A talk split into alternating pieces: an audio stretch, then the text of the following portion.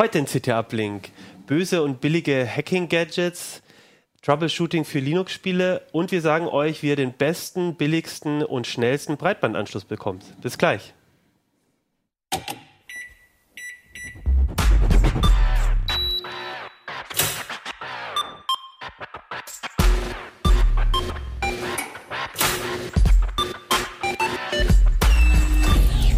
CT Uplink. Hey, herzlich willkommen bei CT Uplink. Mein Name ist Achim Bartschok und wir sprechen heute über die neue CT und ich meine das ganz ernst, das ist die beste CT aller Zeiten, finde ich zumindest. Heute ähm, reden wir über ein paar Themen daraus und die ist unter anderem die beste CT aller Zeiten, weil darin so tolle Themen sind, nämlich zum Beispiel von Ronald, mhm. Hacking Gadgets, von Liane, Troubleshooting für Linux-Spiele und Urs, du hast äh, uns mal äh, ein paar Tipps aufgeschrieben, wie man den besten Breitbandanschluss findet. Dazu kommen im Heft noch äh, AMD Ryzen Threadripper im Test, CT Windows Werkzeugkasten, also richtig wirklich viel, das neue Android, richtig viele gute Sachen drin. Aber deswegen ging es uns heute auch besonders viel und schwierig, was, was nehmen wir in die Sendung mit rein. Aber ich finde, wir haben uns drei richtig gute Themen ausgesucht. Und ich dachte, wir fangen vielleicht mit den Hacking-Gadgets an, weil ich glaube, das ist so ein bisschen das Überraschendste, wenn man so auf die CT guckt dann äh, wird man so von so einer USB-Pistole so irgendwie bedroht. Und ähm, ihr habt was, finde ich, du und ein Autor von uns, der David, ihr habt euch so äh, mal so Gadgets angeguckt, mit denen Hacker rumlaufen. Und die sind ja überhaupt nicht teuer. Ne? Also das ist ja, man denkt immer so, das ist richtig teuer, aber ist es gar nicht. Ja, wir waren auf Einkaufstour und haben sehr viele Geräte aus dem ja, Sicherheitsbereich äh, IT-Security bestellt. Und ähm, da gibt es inzwischen richtig viel ähm, und zum Teil auch richtig böse Sachen. Also Geräte, die zum Teil komplexe IT-Angriffe fahren, Geräte, die einfach auch Sachen kaputt machen. Ähm, und die beginnen schon bei 7 Euro ungefähr oder sogar aus China 2 Dollar, äh, werden dann Einige sind ein bisschen teurer natürlich, die dann etwas mehr Technik mitbringen. Und allgemein ist, dass sie eben ähm, ja richtig böse Sachen machen können. Aber eben auch richtig coole Sachen, je nachdem, wie man sie halt einsetzt. Hast du mal so ein Beispiel? Zeig uns mal was. Ja, das ist ein Beispiel. Ich lege das mal hier in die Detailkamera. Ähm, das kennen ganz viele. Also das ähm, ist ein USB-Keylogger, ganz einfach. Den verbindet man auf der einen Seite mit dem Rechner, auf der anderen Seite mit der Tastatur. Das ist so ein Gerät, was man, wenn man böse Absichten hat, irgendwo beim Kollegen hinten in den Rechner steckt und dann äh, Tastatureingaben abgreift. Alles, was eingegeben wird, Passwörter, Internetseiten und so weiter, E-Mails, Facebook-Nachrichten. Das Modell ist sogar noch äh, etwas fieser. Es hat noch eine WLAN-Schnittstelle eingebaut. Ähm, das schickt dir dann die Logs auch Ach, per E-Mail zu. Und ähm, auch da muss man sagen, man kann es natürlich auch so als Backup, äh, Text-Backup-Speicher benutzen. Ne? Wenn der Rechner mal abschmiert oder die Platte abraucht, hast du immer noch so ein autarkes Gerät, wo alles drauf ist. Machen wahrscheinlich die wenigsten. ich wollte gerade sagen, das ist ja, ja, auch andere Möglichkeiten. Ja, also, ne? ja, vor allem, wenn da wirklich, da laufen ja dann alle Passwörter und alles mit rein. Ne? Also ja. man, man ist sich, glaube ich, dann gar nicht bewusst, wenn man, oder also wenn man sich mal überlegt, was man alles eintippt, da ist ja wirklich äh, von Passwort, URLs, von Webseiten, die man surft, äh, ja, E-Mails, im Prinzip ja, die gesamte Kommunikation drauf. Ja, und es sieht ganz harmlos aus. Also letztendlich wie so ein Adapter, wenn der hinten im Rechner drin steckt, denkst du dir erstmal nichts Böses, außer dass dir vielleicht irgendwann auffällt, du brauchst gar keinen Adapter.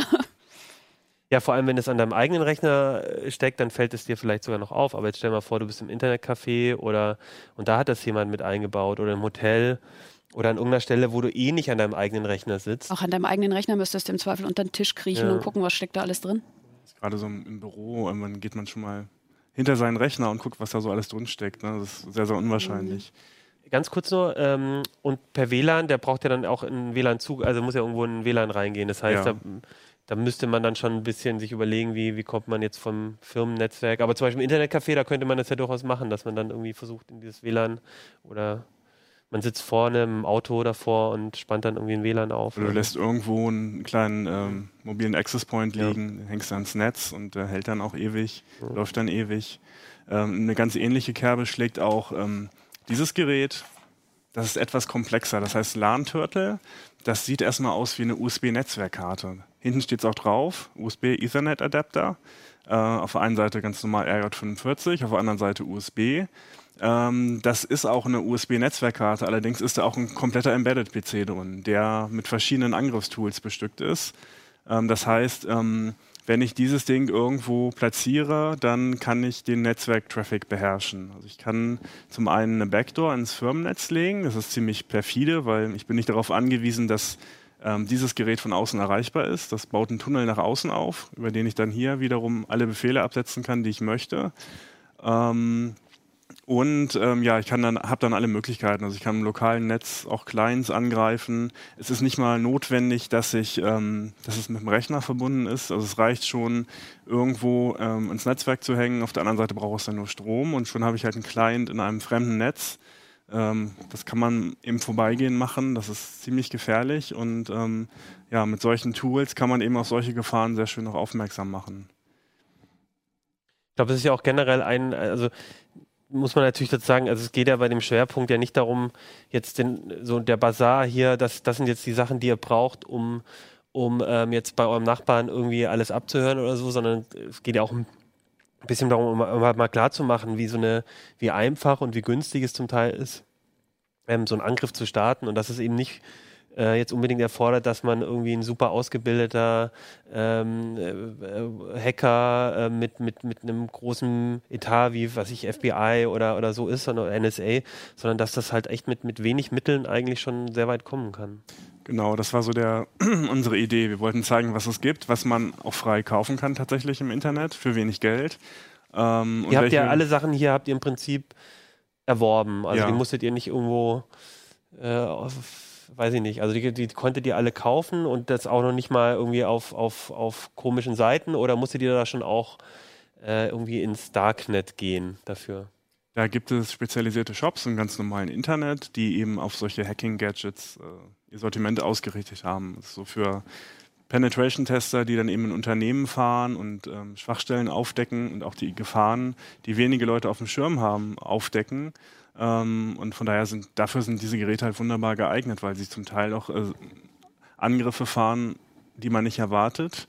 Ähm, jeder hat irgendwie einen Virenscanner auf dem Rechner, aber dass da jetzt vielleicht ein Stick hinten im Rechner steckt, der eben auch ein Keylogger sein kann oder sogar eine, eine Backdoor ins Intranet, haben, glaube ich, die wenigsten auf dem Schirm. Ein schönes Beispiel ist auch das hier. Ähm, das ähm, ist ein, ich weiß nicht, was Sie sehen können. Das ist ein äh, Wi-Fi äh, De-Authenticator. Ähm, das klingt erstmal etwas abgehoben, ist aber im Prinzip so eine Art Störsender für WLAN. Das nutzt eine Schwachstelle im, im WLAN-Protokoll. Ähm, man kann Pakete verschicken im Namen des Routers, wo dann drin steht, ähm, dass sich die Clients disconnecten sollen, also dass sie die Verbindung trennen. Und diese Pakete sind überhaupt nicht geschützt, also die sind im Klartext, selbst bei WPA2-Verbindungen. Und dieses Gerät, ähm, ja, es scannt erstmal, es hat ein kleines OLED-Display, ähm, es scannt erstmal, ähm, welche Netze in der Umgebung sind und bietet mir sie dann an, um diese, diesen Angriff zu starten. Und das ist äh, erschreckend äh, effektiv. Wir haben das mal im Labor ausprobiert mit einem Router und mehreren Clients und danach konnten die einfach nicht mehr aufs Netz zugreifen. Die haben die Verbindung getrennt, konnten sie auch nicht wieder aufbauen, weil dieses Gerät immer wieder diesen Impuls schickt. Ähm, das ist sehr, sehr ja, ein sehr einfacher, aber sehr effektiver Angriff, um, um Leute zu stören. Und ähm, ja, es zeigt, dass es da Schwachstellen gibt und dass man im Zweifel vielleicht, wenn man WLAN-Probleme hat, dass dann auch mal der, der Nachbar dahinter stecken kann, sage ich mal, oder das Unternehmen von nebenan, was mich meinen Betrieb stören möchte. Ähm, da, ich erinnere mich auch, als wir Smart Home Lösungen getestet haben, dass die ja zum Teil auch darauf angewiesen sind, dass sie per WLAN irgendwie eine Information bekommen, um solch, dass die Tür aufgegangen ist oder so. Wenn ich jetzt hier das WLAN störe, dann kann ich ja quasi so eine, vielleicht auch so eine Sicherheits, ähm, Sicherheitsinfrastruktur, die eben auf, auf WLAN auch basiert, äh, so stören, dass, also, ne, also so, so ein Einbruchsszenario. Also es ist ja nicht nur, dass ich da jemanden nerve, da kann ich ja wirklich äh, Systeme ausfallen lassen, die mich ansonsten vielleicht daran hindern, irgendwo reinzukommen oder so. Man sollte sich gut überlegen, ob man beispielsweise Überwachungskameras über WLAN anbinden möchte, weil mit so einem Gerät, ähm, das sind ein paar Knopfdrücke und, und dann, dann, sind die aus. Ja. Und was hier auch noch sehr erschreckend ist, ähm, das Ding kostet, ich glaube, ja, 25 Dollar. Also es kostet quasi nichts. Das ist so ein Akku, wie man den so von E-Zigaretten kennt, der kostet, glaube ich, 5 oder 6 Euro. Ähm, also man muss nicht mehr viel Geld in die Hand nehmen, um so perfides Gerät in die, äh, ja, nutzen zu können, besitzen zu können, ist natürlich auch, ähm, hier muss man dazu sagen, sobald man das gegen andere an, einsetzt, sobald man andere Menschen stört, ähm, macht man sich wahrscheinlich relativ schnell dann auch strafbar. Also gerade Sachen, die irgendwie rausfunken, sollte man möglichst im Labor nur einsetzen, ganz klar, und die anderen Geräte nur in eigener Hardware testen, weil man sonst ja ganz schnell ähm, sich unbeliebt macht.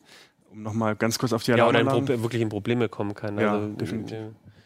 Also nichts für dumme Scherze.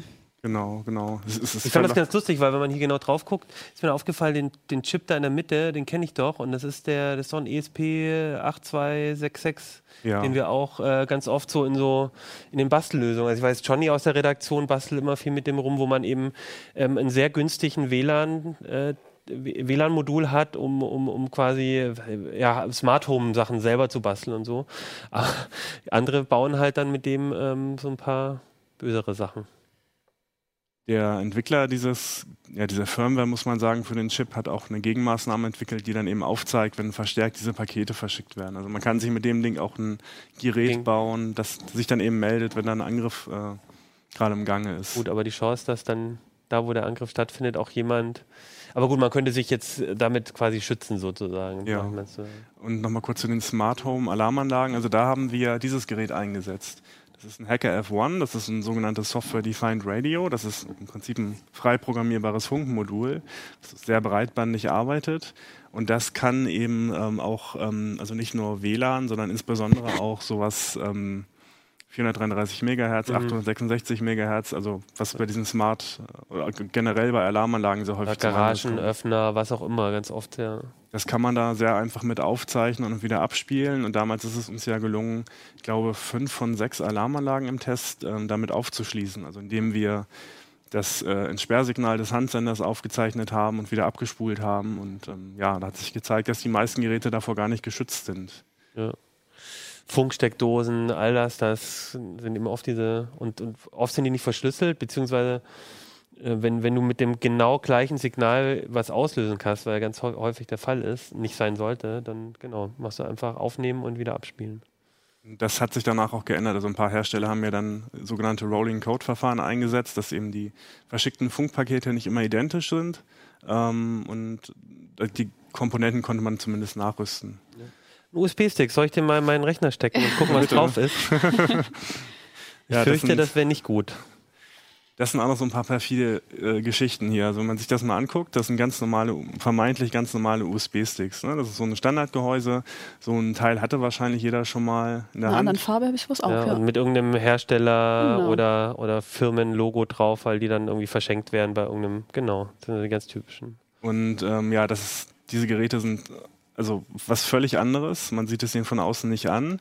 Ähm, das eine ist ein sogenannter Rubber Ducky. Das ist eigentlich eine USB-Tastatur. Äh, also das Gerät meldet sich als USB-Tastatur am Rechner und ähm, tippt dann ganz viele Tasten ein. Die kann man vorher einstellen mit dem Skript. Und ähm, so hat der Angreifer alle Möglichkeiten, die der Nutzer vom Rechner auch hätte. Und das ist ja eine ganze Menge. Also man kann ja zum Beispiel eine Kommandozeile aufmachen, irgendwelche PowerShell-Skripte eingeben, äh, Excel-Dateien runterladen und ausführen. Äh, also da hat man alle Möglichkeiten. Und ähm, ja, derjenige, der dieses Ding dann irgendwo platziert, ähm, spekuliert eben darauf, wenn das auf dem Firmenparkplatz zum Beispiel liegt, dass dann irgendjemand das schon mitnehmen wird und einstecken wird in den Rechner. Und mit einer guten Wahrscheinlichkeit passiert das natürlich auch. Ja, oder ich meine, ich sitze beim im, im Büro vom Chef und der geht kurz raus einen Kaffee holen und dann stecke ich das kurz rein, muss nicht irgendwie einen Angriff selber fahren, sondern ich, also ich muss ja nur ganz kurz an den Rechner rankommen. Ja, ja, also oder ich, im Internetcafé oder so, dann muss ich gar nicht groß tippen, mache mich gar nicht verdächtig, sondern stecke einmal rein. Die Leute denken, ich lade irgendwelche Bilder äh, irgendwie auf den Rechner, um die zu verschicken oder so und dann fällt es gar nicht auf, dass ich da gerade irgendwelche Skripte ausgeführt habe. Genau, also der, die einzige Einschränkung ist, dass der Rechner halt entsperrt sein muss, weil mhm. eben ähm, natürlich kann man mit so einer Tastatur eben auch nur begrenzt ja, was machen, wenn das System ja. gesperrt ist. Ein paar Geräte funktionieren auch, wenn das System gesperrt ist. Also man kann äh, sogenannte Zug Zugangshashes von Windows, NTLM-Hashes abgreifen ähm, mit anderen Geräten. Also es ist zum Teil richtig böse, was da passiert. Ähm, was ich auch spannend fand, äh, du, ihr habt geschrieben, es gibt dann auch welche, wo du sogar bei ähm, Android über USB OTG, äh, also, also manche Android-Geräte können ja einen normalen USB-Stick auch anschließen und dann gibt es auch eigene Hacker-Szenarien, um auch das Handy da äh, quasi mit anzugreifen. Ja. Das können die im Prinzip alle. Also die ganzen ah, okay. HID-Geräte ähm, können ja einfach Tasten, also Ziffern eintippen und wenn das Gerät nicht ausreichend davor geschützt ist, beim Paar hat man ja nur drei bis fünf Versuche. Manche verlangsamen dann auch die Genau, ich glaube inzwischen auch, also bei iOS auf jeden Fall, aber auch glaube bei Android ist es auch inzwischen Standard, meine ich, dass dann irgendwann also, dass du nicht beliebig oft was eintippen kannst, also kein Brute Force quasi machen kannst. Ähm, den, also zum Abschluss vielleicht nochmal diesen Stick, der ist, ähm, hat bei den Kollegen so am meisten für Verwirrung gesorgt, muss ich sagen. Also das, äh, er sieht im Prinzip genau aus wie der und genau wie viele Millionen andere USB-Sticks. Das ist eines der wenigen Geräte, die wir uns angesehen haben, die eben nicht, ähm, ja, nicht hacken, sage ich mal, sondern die ähm, eher so für Sabotage ähm, Zerstören. Ja, Zerstörung, pure Zerstörung. Das, ähm, das Teil meldet sich nicht irgendwie an am Rechner, das äh, zieht erstmal nur Strom über die normalen äh, Stromleitungen und lädt damit einen Kondensator auf und gibt dann, ich glaube, alle 10 Sekunden so einen 220 Volt Stoß auf die beiden Datenleitungen ab. Und das sorgt dafür, dass viele Rechner einfach wegsterben. Also man steckt das rein und ein paar Sekunden später ist der Rechner tatsächlich kaputt. Und ähm, in vielen Fällen führt es dazu, dass das Mainboard eben getauscht werden muss oder andere Komponenten leiden. Es gibt sogar Adapter für Lightning, also für, für iPhone und so mhm. weiter und auch für Android. Ähm, das ist richtig böse. Also das ist so ein Teil, wo man sagen würde, das nimmt man mal mit in eine Firma als äh, Awareness-Trainer zum Beispiel und sagt, hier, guck mal, Vielleicht macht man damit auch mal einen alten Rechner kaputt und ähm, diese Gefahren können da eben auch lauern. Also haltet euch äh, tunlichst von fremden USB-Sticks fern. Ich glaube, wir haben dazu auch einen kleinen Einspieler, den wir uns mal ansehen können. Wir haben das mit einem Gerät einmal ausprobiert. Das wollte ich nämlich gerade fragen. Haben wir denn auch einen Rechner damit äh, mal wirklich. Also wir machen es jetzt nicht live vielleicht. Wie oft haben wir das getestet? 19 von 20 Rechnern sind danach kaputt gewesen. Da sieht man das einmal auf dem Messgerät. Ne? Das sind also minus 220 Volt, die wir gemessen haben. Und das passiert alle 10 Sekunden, wenn ich mich recht entsinne. Achtmal pro Sekunde. Hm, die Kollegen aus dem Notebook-Ressort, ein paar von den alten, Eingesteckt, genau. oh, das war's schon. Oh, ja, das war relativ das unspektakulär. Ich hatte jetzt gehofft, dass da die Funken fliegen und auch aufsteigt, mindestens. Ja, aber das ist ja noch viel perfider, weil du dann einfach. Der, der, der, die Leute kriegen ja nicht mal mit. Also du könntest das auch, du könntest ja einen Stick nehmen und sagen, kann ich mal an deinen Rechner und dann so, oh, irgendwas ist kaputt an deinem Rechner. Und die verstehen ja noch nicht mal, dass du das selber verursacht hast. Ich finde es schon auch ganz gut, das mein CT zu zeigen, dass die wirklich so völlig 0815-mäßig aussehen. Jeder hat schon mal so einen irgendwo rumliegen gehabt und schaut den jetzt sicherlich ein bisschen oder jeden Stick, den er findet, sicherlich ein bisschen skeptischer an. Habt ihr schon mal einen fremden Stick in den Rechner gesteckt? Nee, tatsächlich nicht. Also Aber ich bin auch im Security-Ressort, also das wäre jetzt so ein bisschen. Also ich habe, also ich, ich, äh, ich würde bei sowas, also ich habe früher immer so gedacht, naja, wenn ich mal was finden würde oder so, ne, ich bin auch sehr sensibilisiert, dann würde ich halt an meinen Linux-Rechner das machen, weil dann die Angriffe, die da drauf äh, gehen, äh, dann bestimmt da nicht laufen würden. Aber ich habe zum einen gelernt, dass man natürlich auch einen USB-Stick, wenn man möchte, also die meisten Angriffe sind natürlich Windows, aber natürlich kann man das auch äh, sich überle entsprechend überlegen mit genügend Energie das auch äh, mit Linux machen. Und das andere ist eben, es hilft ja alles nichts, äh, wenn, wenn der den Rechner zerstört. Ne? Hast du, habt ihr das mal gemacht, dass ihr, äh, also vielleicht den nicht, aber mal so einen anderen mal irgendwie bei uns irgendwo hingelegt habt und geguckt habt, ob jemand den nimmt? Ich habe mal ähm, einen ganz normalen USB-Stick genommen und ähm, eine Textdatei drauf kopiert. So, ne? Wer diesen Stick findet, äh, bringt ihn bitte zurück im Büro so und so.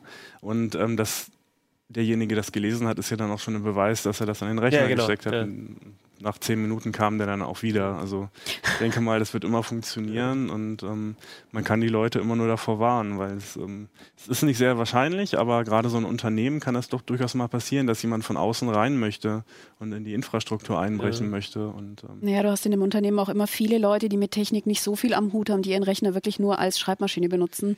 Ja, und die vor allem auch unterschätzen, wie viel so Schaden sie an ihrem Rechner für das gesamte System unter Umständen. Weil du musst einfach wissen, dass es das gibt, um ja Ja, vorsichtig zu sein. Und ich glaube, das ist also wirklich das Entscheidende, warum das auch wirklich äh, total super finde, dass wir die Geschichte mal gemacht haben, weil ich habe einfach von ganz vielen dieser ähm, ähm, Sachen noch nicht gelesen und ich glaube, es ist einfach mal wichtig, mal zu zeigen, was sind überhaupt die Angriffsszenarien, die es gibt und wie günstig man da eigentlich reinkommt. Also das hat mich eigentlich am meisten schockiert.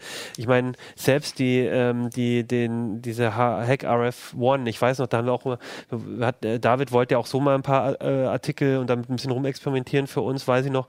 Und da hat man auch überlegt, ähm, äh, kaufen wir mal eine, ähm, um, um mal so ein paar Artikel anzustoßen. Da dachte ich, oh ja, das wird dann ganz schön teuer.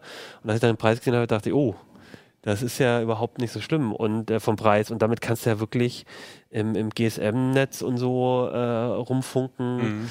Und, ähm, das hängt die da Schwelle natürlich nochmal niedriger, da dass Leute sich Sachen sowas zulegen. Ja, oder auch das, ähm, da haben wir jetzt gleich drüber gesprochen, die, diese ähm, Kamera mit Mobilfunk-Ding, Ja. die kostet auch nur irgendwie ein paar, irgendwie 13 Euro und dann hast du ein Ding, wo ein, ein kleiner Akku und, eine, und ein Ding ist und dann tust du die irgendwo hin und dann kannst du sofort per US äh, Mobilfunk, brauchst halt eine SIM-Karte noch, Mhm. äh, irgendwie Bilder von irgendwo zu dir nach Hause äh, senden. Und das ist halt nicht so wie bei James Bond, dass du denkst, du brauchst jetzt irgendwie so ein Riesenlabor und dann irgendwie oder auch 1000 Euro um so eine Geheimkamera irgendwie, sondern es ist echt billig geworden und du kriegst die Sachen halt einfach im Internet.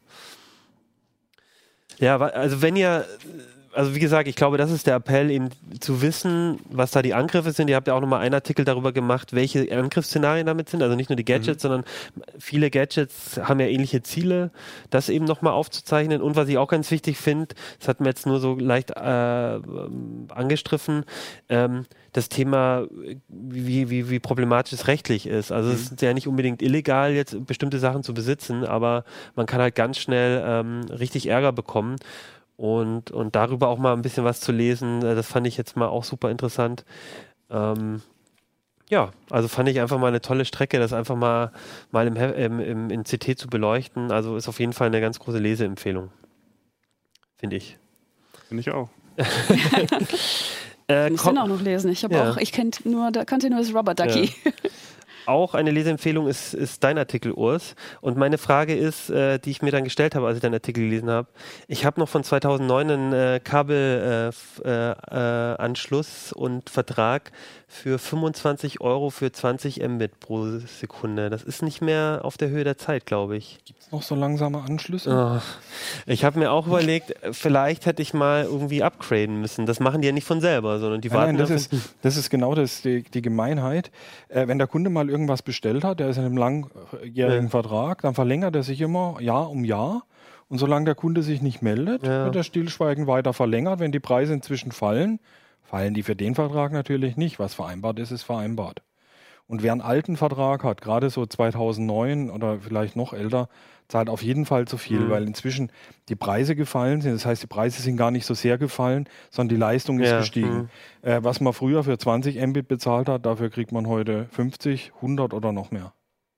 Das heißt, äh, ich sollte eigentlich mal schleunigst vielleicht nicht unbedingt den Anbieter wechseln, aber mal meinen Anbieter anrufen und sagen, hier, ich würde eigentlich gerne mal äh, auf einen neuen Tarif wechseln. Oder wie mache ich denn das am besten? Nachverhandeln. Sagen, ich habe festgestellt, mein Tarif ist nicht mehr so dolle. Was können Sie mir denn anbieten, damit ich nicht woanders hingehe, wo es bessere Tarife gibt? Ist jetzt beim Kabel ein, Sonderfall, weil auf dem Kabel, auf dem TV-Kabel habe ich immer nur einen Anbieter. Äh, aber ich kann ja dann beispielsweise zu DSL wechseln. Mhm. Wenn ich DSL habe, da gibt es mehrere Anbieter oder auch das Kabel dagegen als Wettbewerber. Ähm, man hat eigentlich immer eine Wahl, das wissen auch die Anbieter und die werden einem dann ein aktuelles Angebot machen. Und dann ist man wieder zwei Jahre dabei. Und dann Aber man kann dann sofort wechseln, oder?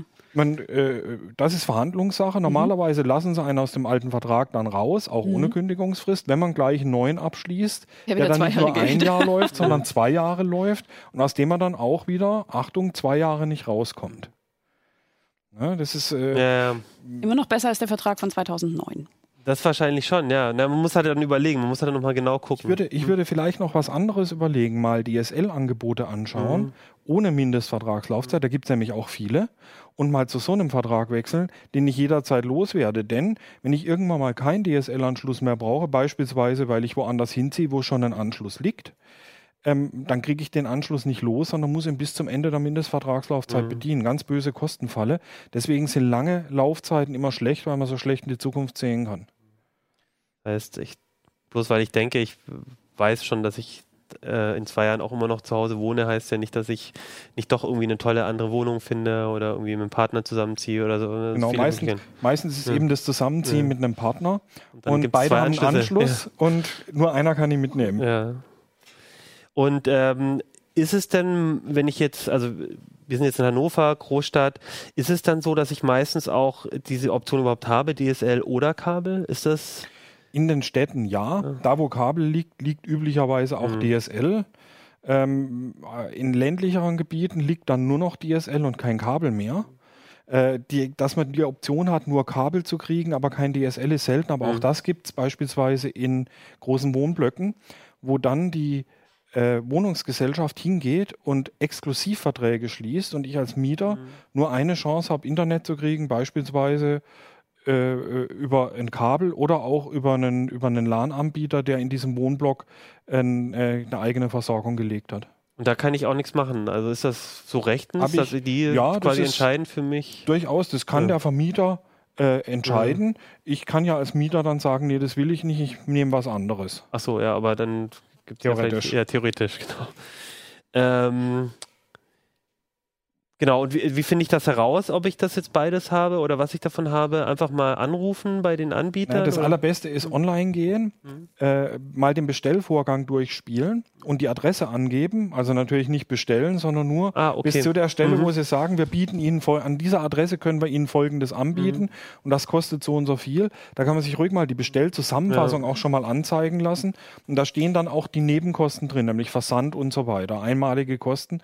Ähm, da kann man dann schauen, was bietet er mir konkret an, denn die haben ihre Datenbanken auf die Adressen und wissen ganz genau, an dieser Adresse können wir so und so viel Mbit liefern. Bis zu. Bis zu, ja. Bis zu, ja, es, es kommt drauf an. Also gerade bei Kabel und VDSL, also die 50, 100 Mbit Anschlüsse, die liefern normalerweise genau das, was sie auch angeben. Also da ist die Diskrepanz zwischen dem, was sie liefern und dem, was sie versprechen, eher, eher gegen Null. Äh, die ganz großen Abweichungen habe ich ausgerechnet bei langsamen Anschlüssen. Das heißt, wenn ich nominal nur 16 Mbit kriegen kann, kriege ich in allermeisten Fällen nur 14 oder noch viel weniger, wenn ich Pech habe. Das, manchmal ist es ja auch so, dass der Anbieter dann sagt, ja, Sie haben jetzt ein äh, Angebot für so und so viel Mbit, aber bei Ihnen geht ja doch weniger. Ja. Ist das, äh, was mache ich denn dann? Oder dürfen die das, das heißt, überhaupt noch? Das ja. dürfen die. Die sagen dann, ja, sie wollen gerne einen 16 Mbit-Anschluss haben. Es tut uns leid, wir können ihnen nur zwei liefern. Ähm, Aber die wollen sie es wollen sie es trotzdem haben? Und dann habe ich die Wahl zu sagen, ja oder nein. Aber fragen die das wirklich? Oder? Ja, fragen ja. die. Ja.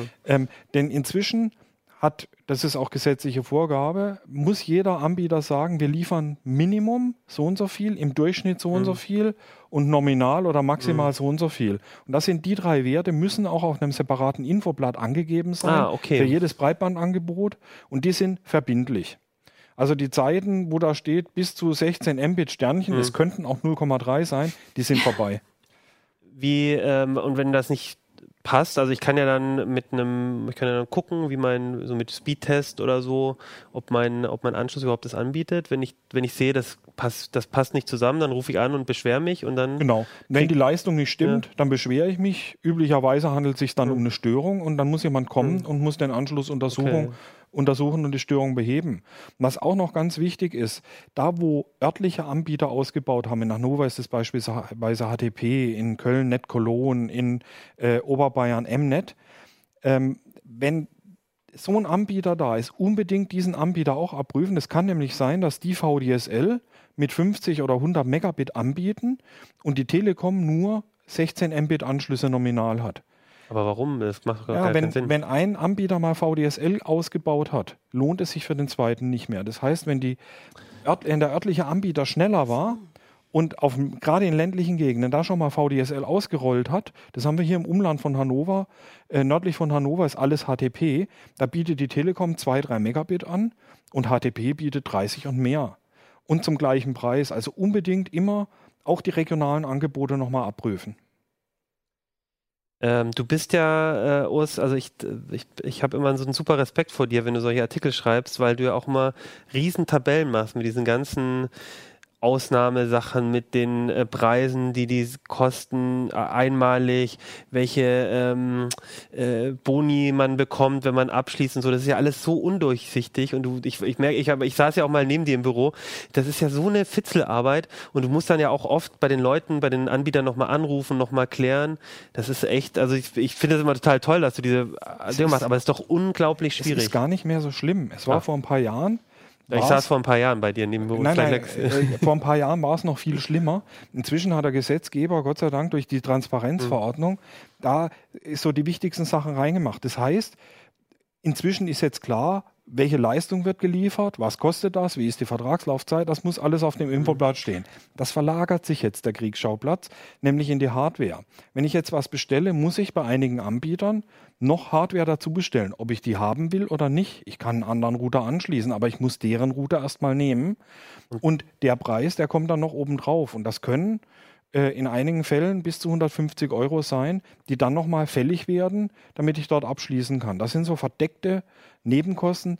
Deswegen ist so wichtig, den Bestellvorgang mhm. durchzuspielen, weil erst dann äh, im, im, letzten, im letzten Bestellschritt diese Kosten auch noch kommen. Die stehen natürlich nicht vorne, wo dann steht, äh, kostet 16,99 Euro Sternchen. Mhm. Das heißt 16,99 Euro für die ersten zwölf Monate, ja. danach 39,99 Nein, das ist wirklich ja, so. Das ja, ich kenne das. Ich, ja? ich lache deswegen, weil ich ähm, genau diesen. Ich, ich saß da halt schon. Ich glaube, das hat das, jeder schon mal gesehen. Wenn es einen großen, absurd, niedrigen und einen kleinen, hohen Preis gibt, gilt immer der hohe Preis. Ja? Also man muss es sich genau durchrechnen. Man muss es sich natürlich auch langfristig durchrechnen, was passiert nach dem ersten, nach dem zweiten Vertragsjahr. Also der Extremfall ist wirklich, dass man die Mindestvertragslaufzeit zu einem günstigen Preis hat und dass es danach dann in der, erst in der Verlängerung teurer wird. Und dann muss man aber halt rechtzeitig Rechtzeitig heißt bis zu drei Monate vorher, das ist nämlich die maximale Kündigungsfrist. Und wenn ich nicht drei Monate vorher mhm. gekündigt habe, bin ich dann also bis zu knapp 15 Monate länger dabei. Also wir haben jetzt äh, Sachen wie äh, regionale Anbieter auch gucken, ob die äh, bessere Verträge haben, auf die Zusatzkosten wie zum Beispiel äh, extra Hardware, ähm, was kostet der nach zwölf Monaten, ähm, was sind noch so Sachen? Also gibt es noch ein was, paar Haken, die ich ja, haben kann, wenn ich da bestelle? Ich habe meistens eine Festnetzflatrate mhm. dabei, aber was kosten mich Mobilfunkgespräche? Ah, die okay. sind im Großhandel sehr viel billiger geworden. Diese Preissenkungen haben die äh, Festnetzanbieter gar nicht mehr an die Kunden weitergegeben in den letzten Jahren. Die verlangen sowieso für das, was sie selber bezahlen müssen, Mondpreise. Und das ist sehr teuer. Das heißt, wer vom Festnetzanschluss aus zum Handy oder ins Ausland telefoniert, legt unter Umständen massiv drauf. Wer da häufig telefoniert, sollte auf diese Preise besonders achten mhm. oder alternativ noch einen zweiten Vertrag schließen mit einem Billiganbieter. Und das ist und dann trotzdem Gespräche günstiger darüber abwickeln. Das, trotzdem das kostet mich ja nichts. Das sind Prepaid Voice-over-IP-Anbieter. Ach so, ah ja. Mhm. Ich kriege Zugangsdaten, trage dem Router ein und sage dem Router, und jedes Mal, wenn ich einen Mobilfunkanschluss anrufe, also, also 015, 016, 017, dann bitte über diesen Billiganbieter routen. Denn das ist auch für die nochmal ein Zusatzeinkommen, diese wirklich teilweise überhöhten Preise für Ausland und Mobilfunk. Kann ich auch sagen, ich möchte gar keinen Telefonanschluss, weil ich nicht telefoniere? Kann ich sagen, werde ich aber in den meisten Fällen nicht kriegen. Mhm. Das kriege ich, wenn, dann bei den Kabelanbietern. Unity Media hat so ein Angebot, reiner Internetanschluss ohne Telefon. Ähm, woanders kriege ich das Telefon zwangsweise dazu, ob ich es haben will oder ja. nicht, aber ich muss dieses Angebot natürlich nicht nutzen. Mhm. Also es gibt, ich kenne inzwischen viele Leute im Bekanntenkreis, die haben einfach gar kein Festnetztelefon angeschlossen, weil sie es nicht mehr benutzen. Ja, meins ist mir kaputt gegangen und ich habe seitdem auch nicht wieder, also der Akku irgendwie hm, noch einer mehr. Eimer und ich habe es nicht mehr repariert, aber trotzdem zahle ich dafür natürlich auch, aber bei mir war das auch das Thema. Also ich weiß nicht, ob es jetzt inzwischen geht bei meinem Anbieter, aber damals gab es das eh nur im Kombipaket. Also da, die, also die, die haben mich schon damit auch belagert, dass ich kein Fernsehen haben wollte da drin. Ne? Also das war ja schon, da habe ich dann alle zwei Wochen irgendwie noch eine Post bekommen, ähm, da, dass ich offensichtlich vergessen habe, noch irgendwie kein Fernsehen. Und ich habe kein, ich habe kein, also ich habe den Anschluss natürlich zu Hause, ähm, äh, der, also der ist gelegt, aber ich, ich, ich gucke halt, ich guck halt nur noch Streamingdienste und so und ich brauche diesen Fernsehanschluss gar nicht. aber selbst das geht da kommt, da kommt alle zwei Wochen, wollen Sie nicht schnelles Internet haben? Nein, danke, ich habe schon schnelles Internet. äh, gutes Stichwort nochmal. Was ist denn schnell? Also 20 Mbit habe ich jetzt auch, hat mir eigentlich auch immer gereicht. Ähm, ich fühle mich jetzt so ein bisschen von dir unter Druck gesetzt, doch mal zu wechseln, weil ich fürs Geld auch mehr kriegen kann. Also ganz ehrlich, 20 Mbit bremst dir sogar ein Smartphone aus inzwischen. Ja, aber wozu, also was, was, wo sagst du denn, also was muss man eigentlich schon haben? 50, 50 sollte man schon Mbit sind schon so, ganz Wenn du Netflix guckst oder irgendwie. Dafür brauche ich es noch nicht mal. Ja, eben. Dafür brauche ich Wofür nicht, sondern ich wenn ich Sachen runterlade, wenn irgendwo Daten hin und her ja. fliegen, da ist eine höhere Bandbreite dann schon vom Vorteil, ja. einfach weil es schneller geht, wenn Updates geladen werden für ja. Apps, wenn meine Mail abgerufen wird ich mit Anhängen und so. Ich werde sofort zu Hause deinen Artikel lesen, weil ich das letzte Mal, als ich drei Spiele bei Steam runtergeladen habe, auch dachte, oh, das ist oh, es ja, das stundenlang. Und ich habe noch einen 16 MB Anschluss, das, der kann, nicht die Hälfte davon ja. bringt, glaube ich. Ja. ja, so ein Spiel kann heutzutage 100 Gigabyte haben. Ja. Äh, das geht mit einem 100 oder äh, 200 Mbit Anschluss richtig zügig. Und mit einem 16 Mbit-Anschluss kann man schon mal eine Nacht und den folgenden Vormittag Ja, vor allem, rumladen. wenn du hier im Verlag arbeitest und ein Spiel testest, das mal schnell in fünf Minuten runterlädst mhm. und dann zu Hause irgendwie den Balken zuschaust und dir denkst, das kann gar nicht wahr sein. Okay, dann würde ich sagen, äh, Hausaufgabe für euch ist, so wie für mich äh, offensichtlich. Mal den eigenen Anschluss ähm, Guckt mal in euren Vertrag rein und schaut mal dann in die Tabelle von Urs, weil ähm, also das, man sieht das, ich meine 100 Mbit ist jetzt schon noch mal ein bisschen teurer, aber ich sehe das schon. Also so ein 50er. Ich habe ähm, hab schon ab 50 erst mhm. aufgenommen. Alles ja. unter 50 haben wir gar nicht berücksichtigt, weil da kann ich nur ein paar Euro sparen, aber habe erhebliche Leistungseinbußen. Ja, na gut, also ich gucke nochmal an, was und äh, das Argument ist tatsächlich mhm. von was du Liane gesagt hast, weil wir saßen tatsächlich äh, äh, letzten Montag, äh, Liane und ich spielen nämlich, äh, äh, wie ihr ja auch wisst aus unseren CC Zockt Runden ähm, äh, Seven Days to Die. Und da gab es ein Update und dann sitzt halt doch dran und muss, muss laden. Genau, vor allem wenn man erst in letzter Sekunde feststellt, mhm. ui, es gab ein Update. Genau, stimmt. Die anderen sind alle schon eingeloggt. Die Horde kommt. ja. Eigentlich ist es jetzt ein guter Übergang. Also ich, äh, eigentlich müssen wir jetzt zu deinem Thema wechseln, weil du spielst ja, glaube ich, Seven Days to Die auf Linux. Auf jeden Fall, natürlich. Läuft das gut? Das läuft super. Ähm, ist natürlich immer schwierig bei Early Access Spielen, da tut sich ja immer was. Also es kann durchaus sein, dass eine Version geht, die nächste geht erstmal nicht. Das ist eigentlich ein Problem, was man oft bei Linux-Spielen hat es gibt ja mittlerweile so viele, dass man eigentlich immer die Wahl hat, egal was mhm. man gerne spielt.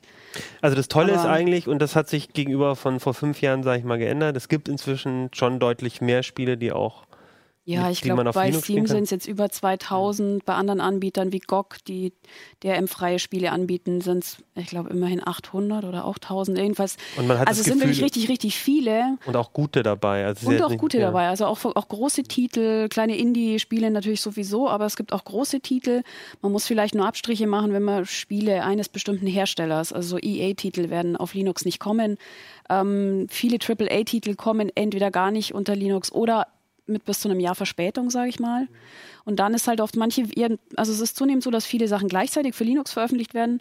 Man hat dann aber oft das Problem, dass man merkt, dass mehr Liebe in den Windows-Client gesteckt wurde und dass dann vielleicht direkt nach Release die Linux-Version nicht so doll läuft.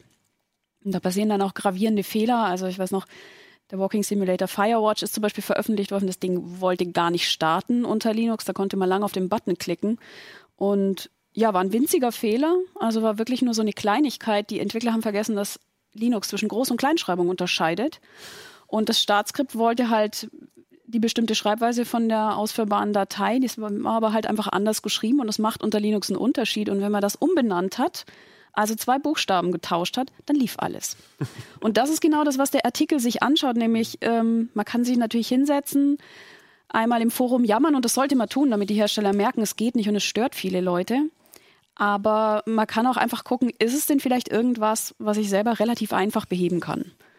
Und wenn man Glück hat, sind das dann so Sachen wie so ein kleiner Fehler, den man leicht feststellt, wenn man das Spiel auf der Kommandozeile aufruft, weil dann sieht man, okay, der versucht diese und jene Datei zu finden, dann schaue ich im Verzeichnis nach und sehe, die gibt es gar nicht, die heißt anders. Was sind dann noch so typische Sachen? Also es, mir schien so, also ihr habt ja schon auch relativ konkrete Tipps für auch, auch Spiele gegeben, aber das, da, das sind ja schon so Muster drin. Also dass man halt, ähm, es scheinen sich manche typischen Sachen zu wiederholen, auf die man gucken sollte. Also wir haben ein paar Beispiele hm. eingebaut, hm. aber letztendlich geht's, das sind ja jetzt alles hm. Beispiele, für die es überwiegend auch schon Lösungen hm. gibt oder wir jetzt hier eine Lösung vorstellen, aber es ging uns eigentlich darum, den Leuten so ein bisschen so die, mit dem Finger zu zeigen, wenn ein Spiel nicht geht, was kann ich denn eigentlich tun? Wo fange ich denn an zu suchen? Und wie gesagt, den wichtigsten Tipp habe ich schon gesagt, das Spiel über die Kommandozeile starten oder auch Steam über die Kommandozeile starten, weil man dann einfach die Fehlermeldungen kriegt, die kann man dann nehmen, googeln oder sonst was damit machen. Und oder sie selber lesen, was auch äh, ganz praktisch ist. Und dann sieht man vielleicht schon, okay, es fehlt eine Bibliothek. Dann kann man die vielleicht auch einfach nachinstallieren, wenn es die gibt. Oder wir haben auch beschrieben, wie man Bibliotheken verlinkt, wenn eine bestimmte Version gesucht wird, die nicht da ist, aber vielleicht auch die alte, ältere funktioniert, solche Sachen. Ähm, dann haben wir auch mit beschrieben, also weil um Dateien zu bearbeiten oder so, muss man ja auch einfach wissen, wo liegen denn diese ganzen Dateien. Und äh, das haben die Autoren sehr schön beschrieben. Da geht es nämlich darum, es gibt ja eine Desktop-Spezifikation, die sagt, wo solche Dateien zu liegen haben. Nämlich nicht irgendwo im System. Und Linux-Spiele können ja bestenfalls das Home-Verzeichnis zuschmeißen, wenn man dann 20 Spiele hat und die Entwickler haben unsauber gearbeitet, dann ist das Home-Verzeichnis voll und hat viele blöde Ordner. Und wenn ihr ordentlich gearbeitet habt, dann weiß man, wo man suchen muss, nämlich in .config oder hm. .localshare. Und dann weiß man genau, da kann ich die Konfigurationsdateien suchen, hier kann ich die Spielstände oder auch Screenshots wiederfinden, wenn man die möchte. Oder Logdateien. Das ist zum Beispiel auch ein Tipp, einfach zu gucken, hat vielleicht das Spiel, ist abgeschmiert, hat eine schöne Logdatei geschrieben, in der wunderbar drinsteht, was denn nun eigentlich nicht geht. Mit den Spielen kann man entweder Bug-Reports dann schreiben an die Entwickler und hoffen, dass die das Problem lösen. Oder man kann selber auf die Suche gehen, eben fehlt eine Bibliothek, funktioniert irgendwas nicht. Es gab zum Beispiel auch schon mal so einen Fall, ähm, ähm, das war bei Hearthlands, glaube ich. So ein kleines, schnuckliges Aufbaustrategiespiel, so richtig schön wie die alten Siedler-Versionen. Ähm, ließ sich einfach, du hast auf den Steam-Button geklickt und es ist halt nichts passiert. Ähm, wenn du aber in, von Hand das Spiel gestartet hast, dann siehst du schon mhm. mal, ah, ist eine, ähm, eine Java-Datei und dann hat sich schnell rausgestellt, ja, mit der richtigen Laufzeitumgebung ähm, funktioniert das Spiel dann auch wieder.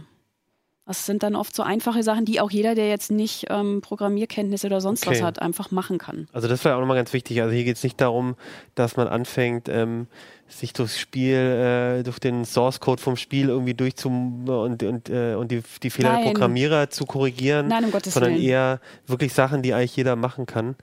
Ähm, also ich habe es letzte Woche. Hm. festgestellt, weil ich, ähm, jetzt ist ja The Long Dark erschienen und das habe ich unter Linux gespielt. Das läuft auch schon sehr lang unter Linux. Aber was nicht ging, waren zum Beispiel diese Videos. Da kommen so Videosequenzen, die so, dann so die Handlung so, vorantreiben. Ja. Und die waren halt einfach schwarz. Und dann habe ich wirklich an den Artikel gedacht, okay, wo fange ich jetzt an? Ich starte es mal auf der Konsole und dann gucke ich, sind alle Bibliotheken da und dann schaue ich so, die nächste Variante, die oft noch geht, ist ähm, Startoptionen. Bei Steam gibt es die Möglichkeit, jedem Spiel zu sagen, hier, such deine Bibliotheken in diesem Verzeichnis oder starte mit der und der, Spra mit der, und der Spracheinstellung. Auch ein beliebtes, ganz kleines Problem, was zum Beispiel auch The Long Dark schon hatte, ganz am Anfang. Die erste Version ist gestartet und war so grauer Brei. Und das kann doch nicht sein, das muss doch laufen unter Linux. Ja, aber halt nur mit einem englischen Steam. Ah, und mit okay. einer Option oder einer englischen Steam-Oberfläche ähm, läuft das Spiel. Also das sind oft so. Und mit dem Artikel kann man, glaube ich, ganz gut sagen, so, okay, probier jetzt einfach diese Tipps durch. Mit etwas Glück ist was dabei. Wo, woran liegt es denn? Also ich meine, das Beispiel, was du hattest mit den Groß-Kleinschreibungen, das lief ja dann auf allen Rechnern wahrscheinlich nicht. Ja. Weil es ein Grundsatzproblem ist. Aber also woran liegt es denn, dass dann bei, auf, dem, auf dem einen Linux-Rechner läuft und auf dem anderen nicht? Ist das so eine Sache, wo die Distributionen eine Rolle spielen oder welche ja.